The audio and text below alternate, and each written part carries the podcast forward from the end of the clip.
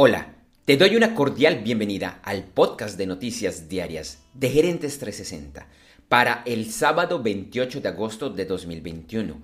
Hoy con el resumen de los principales titulares de las noticias que sucedieron en la semana del 23 al 27 de agosto y lo que será noticia este fin de semana. Mi nombre es Andrés J. Gómez y vamos al resumen de las noticias. La Administración de Medicamentos y Alimentos, la FDA, de los Estados Unidos, aprobó el lunes una tercera dosis de la vacuna de Pfizer BioNTech contra el COVID-19 para mayores de 16 años. La Cámara de Representantes de los Estados Unidos aprobó con un estrecho margen y con votos divididos por partidos el plan de presupuesto por 3.5 billones de dólares que previamente había sido aprobado por el Senado. Ahora deberá pasar a un proceso conocido como reconciliación entre Senado y Cámara para su aprobación final.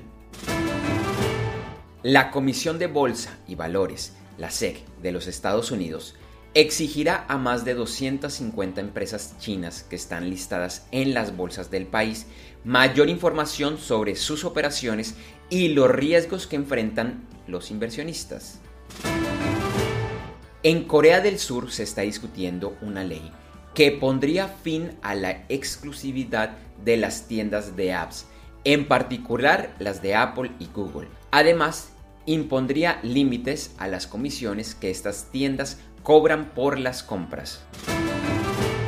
Delta Airlines informó que a partir de noviembre impondrá un recargo mensual de 200 dólares a todos sus empleados que no se encuentren vacunados contra el COVID-19. Con esto, Delta se convierte en la primera gran empresa de los Estados Unidos que aplicará una multa para así promover la vacunación entre sus empleados. Pfizer y BioNTech informaron que firmaron una carta de intención con la farmacéutica brasileña Eurofarma Laboratorios SA para producir el próximo año su vacuna contra el COVID-19, que ahora se llama Comirnaty. El miércoles se reunieron en la Casa Blanca el presidente de los Estados Unidos, Joe Biden, con varios representantes de empresas de tecnología para hablar de ciberseguridad. El gobierno de los Estados Unidos informó que no puede afrontar solo estas amenazas, por lo cual se armará una coalición con múltiples empresas, que entre otras incluyen a Apple, Amazon, Google, IBM y Microsoft. Y algunas de estas empresas informaron que dispondrán de importantes recursos en los próximos años para apoyar estos esfuerzos, que se verán traducidos en nuevas tecnologías y entrenamientos, entre otros. Los Estados Unidos llevaron a cabo el primer ataque en contra del Estado Islámico después de los atentados suicidas del jueves en Kabul, capital de Afganistán. El ataque de los Estados Unidos fue uno aéreo que se realizó en la provincia de Nangarhar en Afganistán. Y de los ataques suicidas del jueves se conoce que pueden haber hasta 170 muertos, incluyendo 13 miembros del ejército de los Estados Unidos.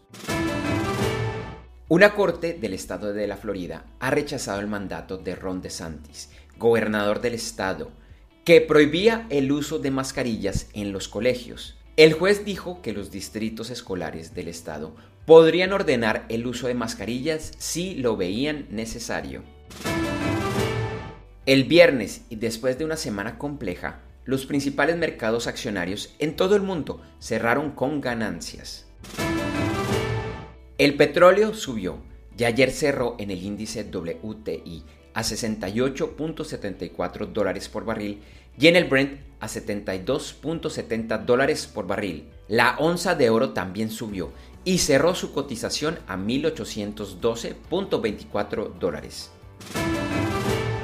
Algunos commodities y sus futuros que tuvieron las mayores ganancias porcentuales en la jornada del viernes fueron el gas natural, el cerdo magro, el platino, el ganado de engorde y el estaño. En criptomonedas, el sábado el Bitcoin subía y rondaba los 48.800 dólares. Ethereum también subía y se cotizaba alrededor de los 3.240 dólares.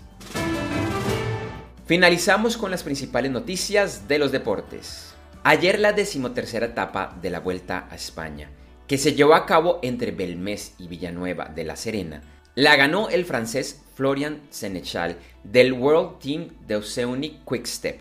La general sigue liderada por el noruego Odd Christian Eiking del equipo Intermarché Wanty Govern Materiaux. El mejor latinoamericano continúa siendo el colombiano Miguel Ángel López del Movistar Team, en la quinta posición y a 3 minutos 28 segundos del líder.